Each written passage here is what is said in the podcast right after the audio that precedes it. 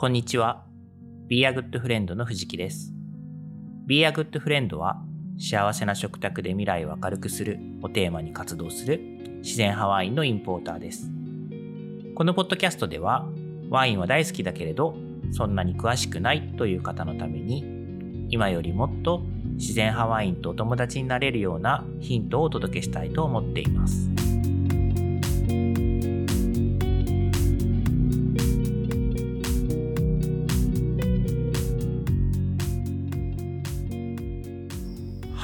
えー今日は特別編です。自然派ワインを巡る旅のご紹介をしたいと思います。今回はですね、富山県富山市にあるワインバーアルプさんにやってきました。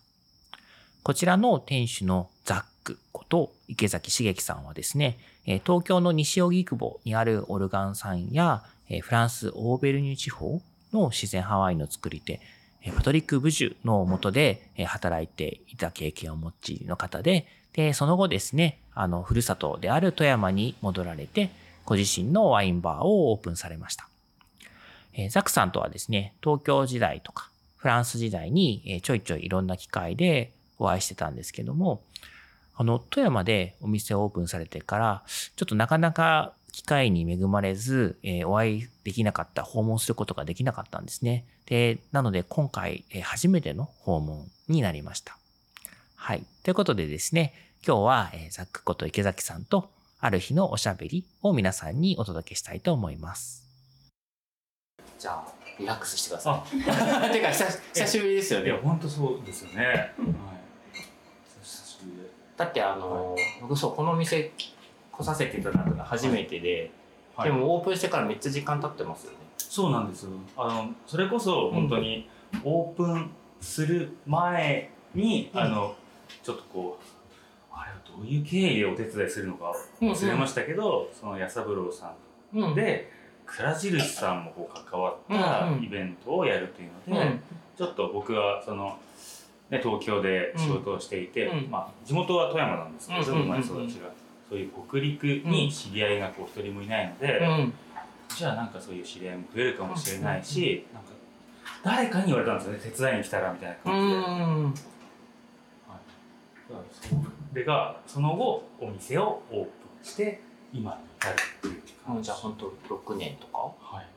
6年。あのちょうど、うん。えーっと来週の金曜日で丸6年になるんです。ちょうど来週、すごいいいタイミング。はい、だから本当にここれぐらいのタイミングだったと思いますよ。多分金沢の。そうかそうか、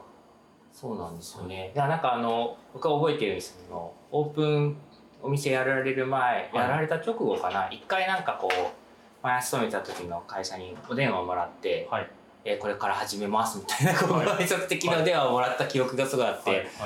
なんかそれをちょっと今日来ながら道すがら思い出してました。はい。はい。はい。で富山でやるんだけどはい。どうしようみたいな話だったような気がして。いやいやそうですそうです。いやでも本当にあのね6年の歳月結構長くてねそれこそ今これ多分30分内ぐらいですか？お話しする時間うんうん。その藤木さんにオープンする前にそういうちょっとこううん。まあ帰国と同時にこうあのまあ富山に帰ると、うん。ただあのその前に東京でお世話になった、うん。あのまあ、藤木さんだったりこううん。インポーターの方々にご挨拶をして、うん。あのそれから富山に帰ろうって、まあ、そういう期間で多分うんうんうん。ご相談に上がったご,、相談ご挨拶に上がったと思どもその時の話うん。すごいこう面白くて、うん。はい、それだけで多分30分ぐらいちゃうぐらいの マジか。はい、でもう何食べたかは覚えてないんですけど、うん。多分ご職場の近くのどこかでうんお茶かな、多分こう、あはい、コーヒーでも飲みながらうんお話しさせていただいたと思うんですけれどうんも、うんうん。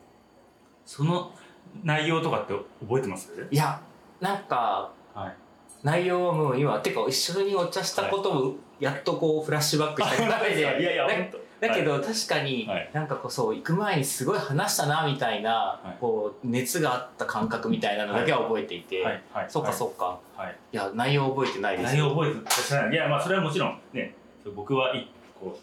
う1対1のこうなんていうか、はい、あのアドバイスとして受け取ったのでめちゃくちゃ覚えっていますし今もその言葉がこうなんかこのお店に生きてる部分とかもあったありするんですよ。そうか。一つだけ覚えてるのは、なんかその街を盛り上げていくのには仲間が必要だよみたいな話をしたあのは、その通りです、うんうんうん。その通りです、はい、まさにそういう例えばその、えーまあ、東京から富山にこう、うん。移ってこう富山で独立してこういう、まあ、ナチュラルワインのお店をやるにあたって、例えばですけれどもその酒屋さんのお取引先問題ですよね、うんうんうん。であのー今どことお取引があるっていうかちょっと問題ないです。うん、まあ、それでいですけど、あのその時ね、はい。どうしようっておはい話してましたもんね。はい、でまあもちろん、うん。そういう富山ってまだその2016年の夏時点ではそんなにこうそういうナチュラルワインを専門的に扱ってるお店ってなくてやっぱり県外の酒屋さんに頼るしかないという状況、うん。ただまあそれは必要だと思うけれどもそれだけじゃダメだよって言って、うん。うん。富山の酒屋さんと二人三脚でやっていかないと、ね、例えばこううちでお店を例えばやったとしても、うん。こうねあザックさんこのワイン美味しいですね、これどこで買えるんですか？いやこれは東京のどこどこでか買えますとか言うんじゃなくて富山の、例えばワインショップ W さんっていうお店と仲良くさせてもらってますけど、ね、あのねあそこで買えますよって言ったら、お客さんも「あそうなんだ」とか言ってそこに買いに行って、あなんちゅうかそういうなんかナチュラルワインのファンみたいなものがもう増えていく飲み手が増えていく、うん。まずはそういうことをしないとなんかいけないんじゃないかなみたいなことをおっしゃられて、それはすごい僕、まあ、今日まで意識してきました。あーありがとうございます。い。やその話はそう僕も覚えてました。うんはい。なんか、はい。そう。ね自分一人だとうまくいくかもしれないけど、はい。それをさらに街の文化にするにはやっぱり仲間が必要だよねっていうようなお話してたなと思って。はい。うん。本当に、まあ、そうそういった試みが、まあ、うまくいくこともあったり、うん。まあ、思っているのけがないこともあったんですけど、まあでもそれはすごい意識して、まあね一番最初の3年間は一人でやってたんですけども、うんその3年間ちょっと、あーなんていうんですか？まあえっとまあほ補助的なうん。立場のあのスタッフみたいなうんうんうん。ものを入れて、今まあ6年目、えー来週から7年目になるんですけれども、ちょうど先月からあの、えっと、彼うん。木下さんまあ前はい。はい、一緒にやってくれていて、うん。彼には本当にこう補助的なではなくて、うん。もうそれこそ僕がこうねあの買わすこれまでこう買わせていただいたようなうん。ワインの世界をもううん。そっくりそのまま彼にそうあのまあ丸投げするわけではないですけれども、同じテンションでやっていこうっていう話をしていて、まあ、まさにそれって多分藤木さんから最初におっしゃられた話の延長上にある話ですよね。ねなんかこう例えばわからないですけど貴重なワインってやっぱりね元から貴重だしなんかだんだんもういもうまあ欲しい人がいっぱいいっぱいいてもうなんかますますねこう手に入りづらくはなるししかもそれがさらに古い年代、うんまあ、古い年代って言っても10年前でも古いですよね。それもなおさらのことこうあと1本しかないワインとかたくさんあるわけですよ。うんでコロナ禍でも結構そういううーまあみんな県外のねそういうワインファンの人たちがあ県外じゃない富山にいるうんなんかうちのお客さんとかがまあ旅行に行けないとでそういうフラストレーションをなんかうちでこうねまあでも全然こう富山に行ってよかったと思えるようなワインをみんなで飲もうよとか言ってポンスカポンスカこう開けたりして、うんうんうんわーみたいな感じで。盛り上がってたんですけど、うん。でもそれ別に僕がもしかして開けなくて、うん。次の世代の誰かがそれやってもよかったんじゃないかな、うんみたいななんか反省もあったりして、うんうんはい、なんかまあ僕がかつてオルガンの今野さんにやらせていただいていたような、うん。うんそういう、ね、ワインとお客様をつなぐってめちゃくちゃ楽しい仕事を、ねもういい加減なんか次の誰かにもやらせてあげてもいいんじゃないかな、みたいな、うん。っていう感じで、まあ、今一緒にやってると。いやーすごい。なんかでもこの、はい。その次の世代を考えるってワインの作ってる人たちにも通じるじゃないですか、はいはい。それって本当にみんながこう食とか飲み物とか通じてはい。そういうことを考えるともっとなんか盛り上がるしもっと幸せになるなって僕は本当本気で思っていて、はい。うん、なんかそういうそのそうそのワードが出てくるのはすごくなんかあのなんて言ったらいいんでしょうね。ちゃんと前にみんなで進めてるはい。のかなっていう気がしてすごく嬉しいなと。い本当にね、亀亀の歩みかもしれう。ないですけど。いやいやいや。はい。はい。そう。そういきなりこう、いい話すぎる話だったかもしれないけど、あともう一つすごい僕印象に残っていて、実際そう最初、あの実践していたことがあって、うんあ実践していたとうんいう過去形にしますけれども、うんうんなんか例えばその、まあ、ワインってちょっとこう失礼な言い方をすると、まあ、僕が作ったものじゃなくて、ある意味お取り寄せしたものじゃないですか、ははい。ね、そこにはいろんな人の手を渡ってきてるわけです、でもまあ僕がと取り寄せたものですよね、で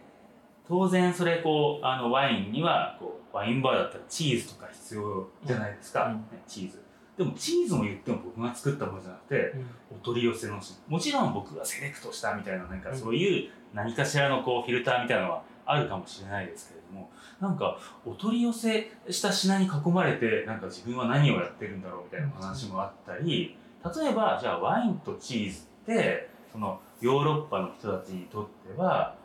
ワインを楽しむために身近なおつまみがたまたまチーズだったからワインとチーズを置いてるだけであって、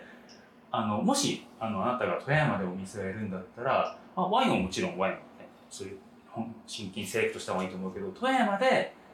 何かワインに合う身近なものみたいなものを、うんうん。なんか君が作ったらいいんじゃないみたいなこと言われて そんなこと言ってたそうかもしれない。言いそう言いそうですけど、はいはい。そうか。いやいやわからないですけど例えばねなんかホタルイカの何かと何かを合わせたものとか、うんうんうん。はい。とかわからんですけどね、うん。ななんですかね。ちょっと、まあ、富山のなんかこう、ね、そういう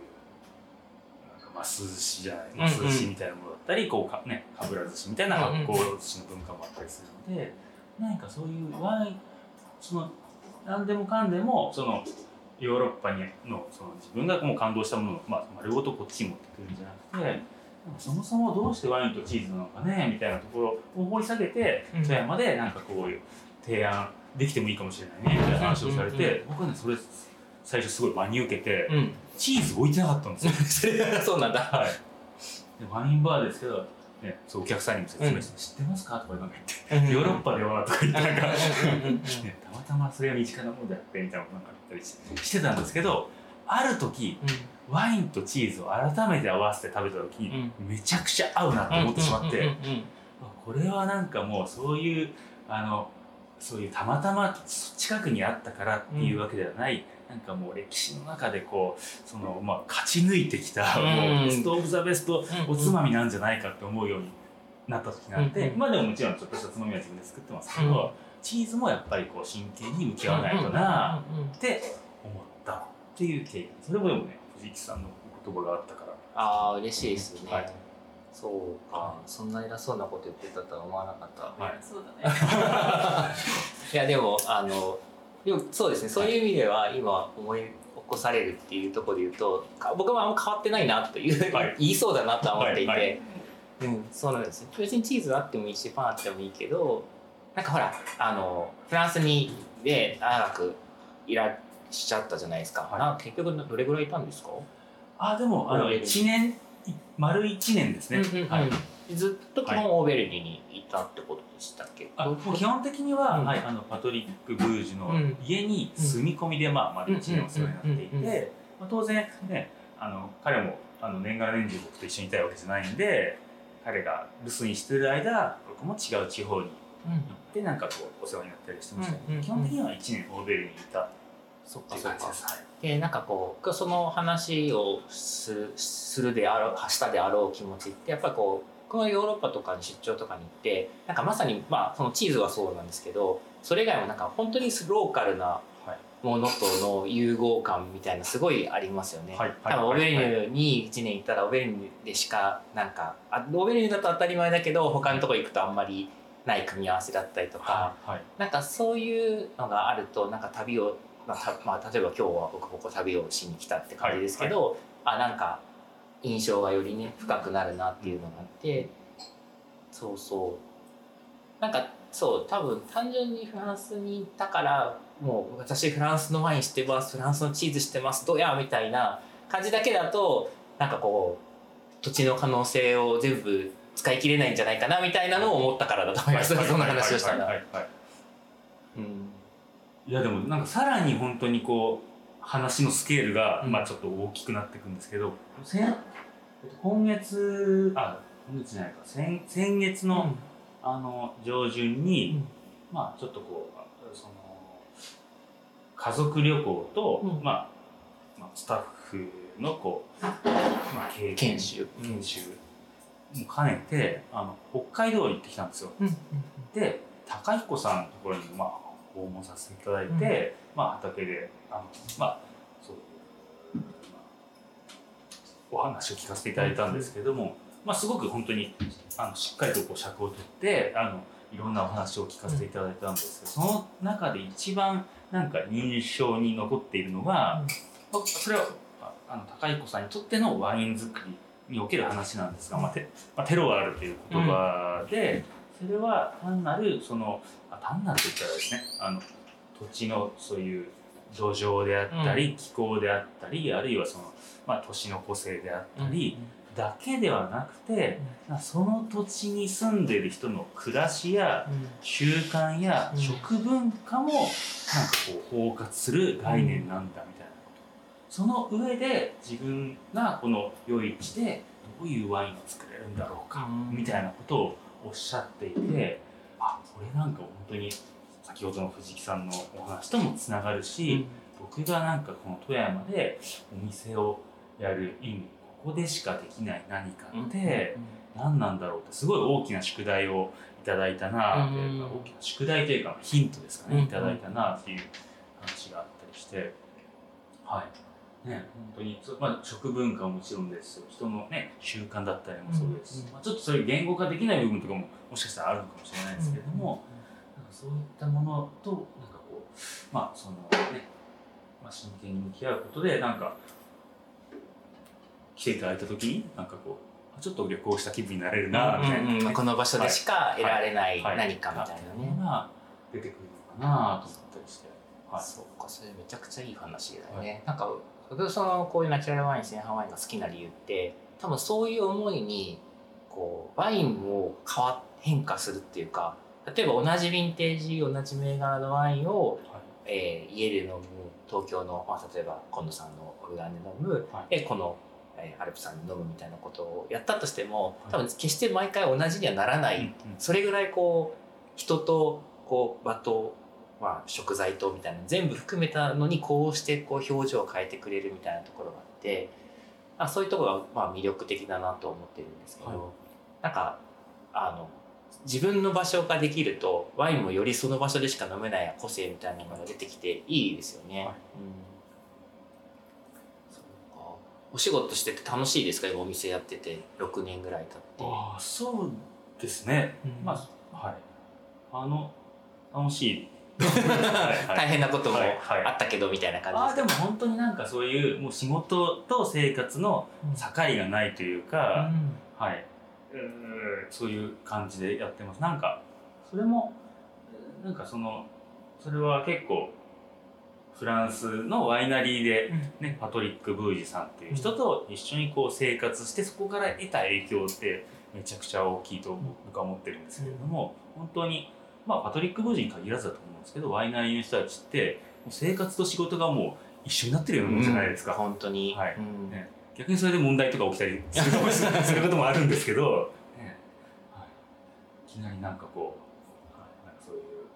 えー瓶瓶詰めしてる最中になんかこう、子供がなんかこうなんか言い出して、うん。あそうだった忘れてたみたいな感じで瓶詰めをやめてなんか えーみたいな。そう。それがまはたその年の味作ってるっていうのも言えるから面白いですよね、だからちょっと参加してるんだこれ。みたいなそうそうそうそう。みたいなこともあったりして、結構僕も結構公私混同でちょっともしかしたら入ったばかりのスタッフにもなんかそういうちょっとこうヒヤヒヤさせてるかもしれないですけど、はい、こう今あの結婚してあの、えー4歳の子供も一人いるんですけれども、なんかそういった人たちと一緒にこうまあ本当に、まあ、日々こうなんかこうなんかやってるっていうか、まあだから生きてると仕事をはいしてるってことになるっていうことですね、そうです。ね生きるが仕事で仕事を生きる。でもいわゆるその働きすぎてブラックみたいな世界とはちょっと違う生き働き方生き方ってことですよね。あそうそうですね。はい、うん単純に働いてる時間からするとまあ飲食店の人も長いとは思うんですけれども、まあでも本当に朝起きてから、ね、寝るまで、うん。まあ、仕事の時間であり生活の時間であるっていうような感じですね。付き合わせると大変かもしれないですあそうけど、ですよね。もちろんもちろん。スタッフの方はまたそのち違うインプットをする人生もそうですね。に生きるからってことですね、そうか。あのワインをこう、まあ、日々要は選んでお客さんに紹介するじゃないですか、はい。今どういうふうにワインって選ばれてます、ああいろいろなこう観点がうん。あるあるんですけれども。あとそのえっとや自分がサービスとしてやっていた時期とまた彼のとまたちょっと違うかもしれないんですが、まあ、基本的にはそのえっとオルガンさんで教えられたことがうん。基本的にはベースになっていると思います。うん。そのただそんなに一人でやっていて、席数もそんなに多くはなく、ん。ね、えーオープンからクローズまでの回転したりするわけでもないので、グラスワインの数はうちはすごく少なうん。うん。めです。うん。はい。だから結構そのね、あのちょっと矛盾しますけど、ね、オルガンさんでうんお世話になったあの修行した人がお店を出したって言っても、ね、ああいうたくさん一日にこうグラスワインがあるわけではないので、ちょっとがっかりされる方ももしかしたらいらっしゃるかもしれうんないです。ね淡い種類と、まあ、白ワイン的なものが 2, 種類赤ワイン的なものが2種類みたいな感じです。はい。まあ、ただ、その、そういった意味で、なんかこう、すまあ、それどこのお店もそうかもしれないですけれども、まあ、グラスの数が少ない分、まあ、すごいベストなコンディションで、絶対出したいなっていう気持ちがあると。あとは、今ちょっと、少しこう、考え、変わってる部分もあるんですけれども、基本的にはあんまりこう、セレクトを広げすぎず、んあの、自分の、まあ、全部あったことあるって言ったらそれは不可能だと思いますけれども基本的には何かしらのつながりがあって、あのまあ多く説明しないかもしれないですけれども、うん聞かれたら答えられるような、ようなものに留めておこうというような感じで選んでるのはちょっと変わってるかもしれないですね。うんうんはいもしかしたら。それはやっぱそのね本当に会ったことがある人とか、い一緒にこうサロンとかで晩ご飯食べてたことがある人はいみたいなはいのとかってやっぱ違いますよね。そうですようんね。あとはなんか僕あの、まあ、今日楽しみにしてたんですけど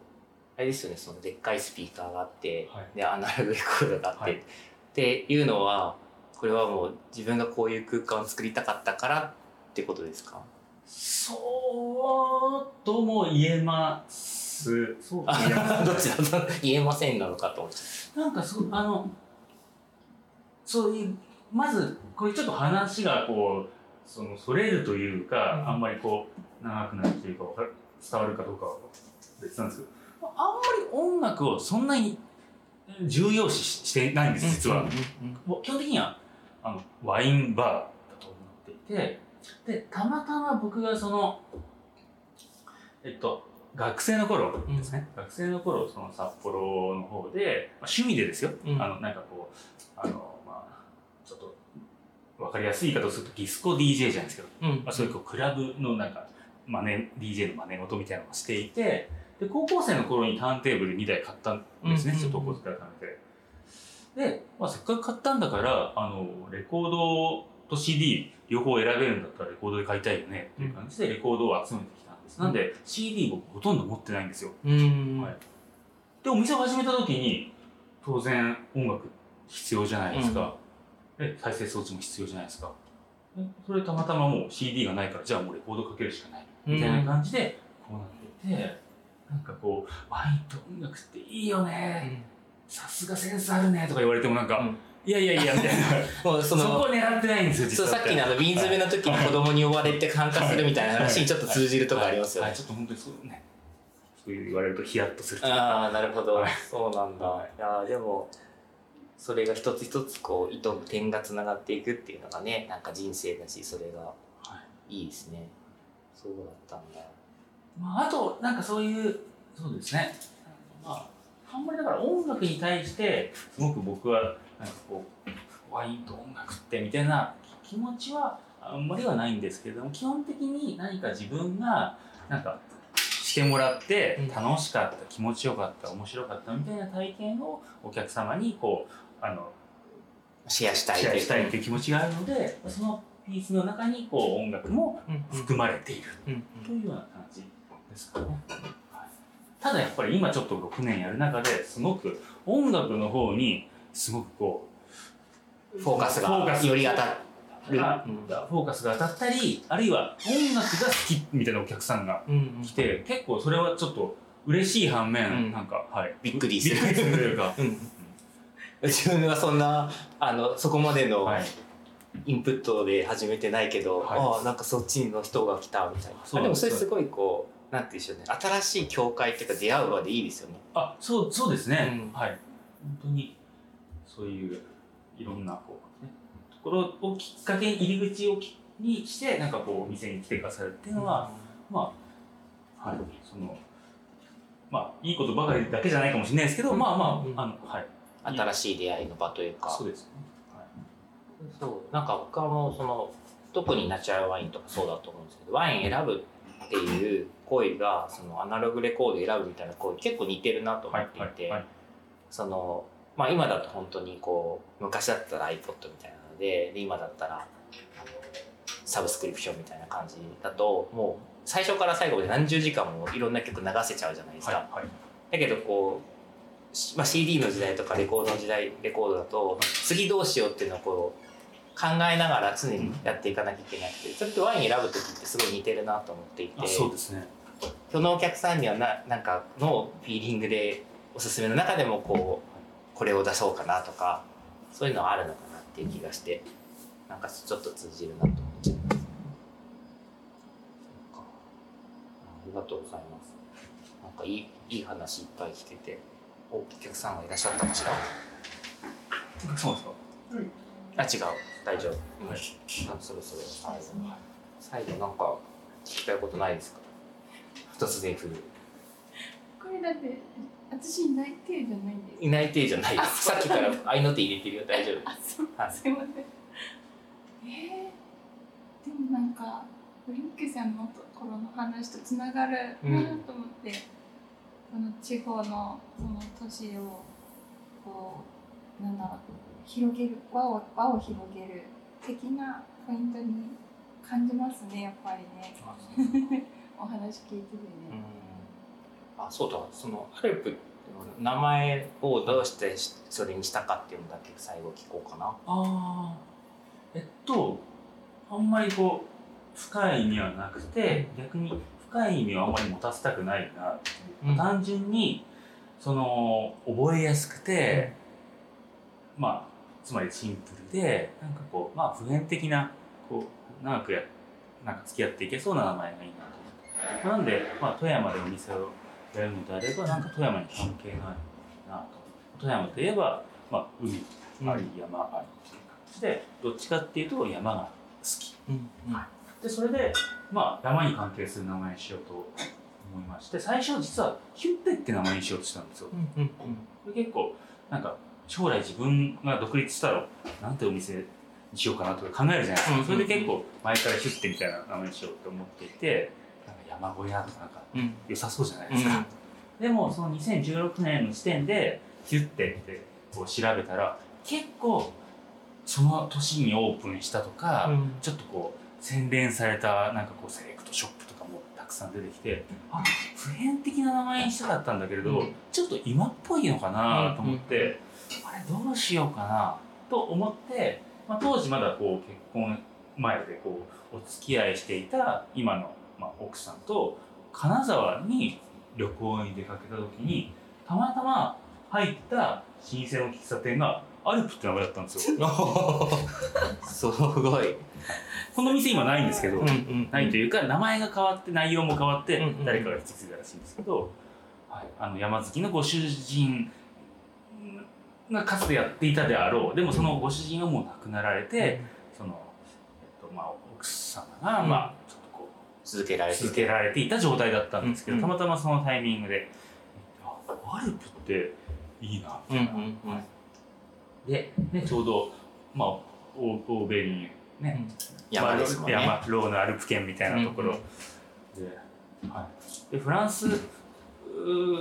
語だとレ・ザルプになるんですけどうん。なんか昨日レ・ザルプ行ってさみたいな友達でなんかそれもいい恥ずかしいなと思って、は